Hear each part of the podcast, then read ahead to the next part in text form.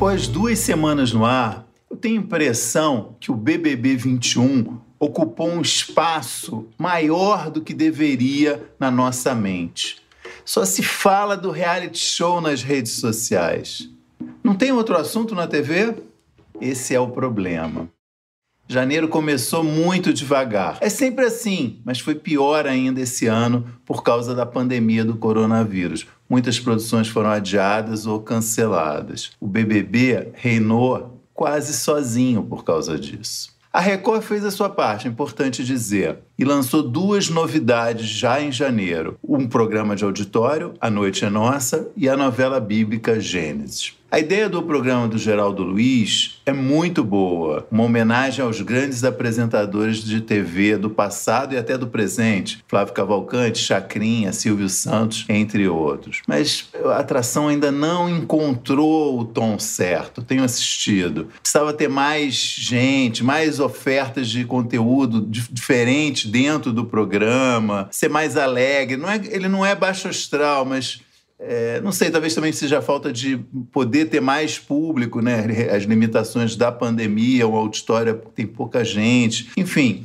acho o programa um pouco arrastado. Já a novela é um grande sucesso de audiência, tem tido uma média, de, uma média em torno de 14, 15 pontos, que é muito bom, mas é, é destinada a um nicho de público, né? Quem gosta está muito feliz, encontrou na trama de Gênesis um conforto, um, uma satisfação. Não, não é o. Eu não sou esse público-alvo. Outra atração de janeiro foi o The Voice Mais na Globo, que também está saindo muito bem ao trazer participantes veteranos para cantar, misturando pessoas famosas que já tinham um nome e anônimos. Mas eu acho que nesse horário atual, aos domingos, na hora do almoço, o programa desperdiça um pouco do seu potencial de alcançar mais gente. O SBT voltou com o Ratinho, que também tem uma audiência cativa, mas as, as novidades de 2021 não parecem assim tão novas, sabe? E o público claramente ainda não se animou muito com essa volta do Ratinho.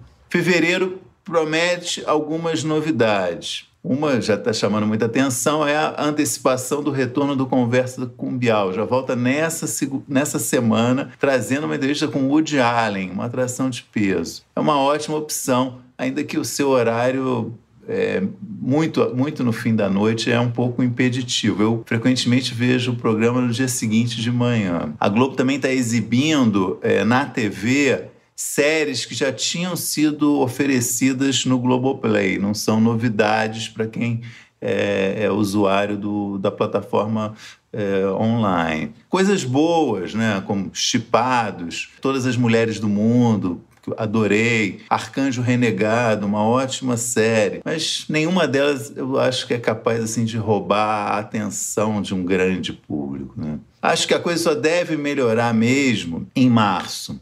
Pelo menos duas atrações eu, eu imagino tem potencial para para mudar um pouco o assunto. Uma é a volta de Amor de Mãe na Globo, a novela é, que foi interrompida no meio, no ano passado, por causa da pandemia, que vai retornar com, é, acho que são 23 capítulos novos e vai acabar, mas é pelo menos um mês de. Vai, vai ser um assunto, pelo menos durante um mês. E no SBT, se a vacina permitir, como é, noticiou já na semana passada o colunista Ricardo Feltrin, tudo indica que a gente terá a volta de Silvio Santos. Isso aí é uma grande novidade, está mais de um ano longe da televisão.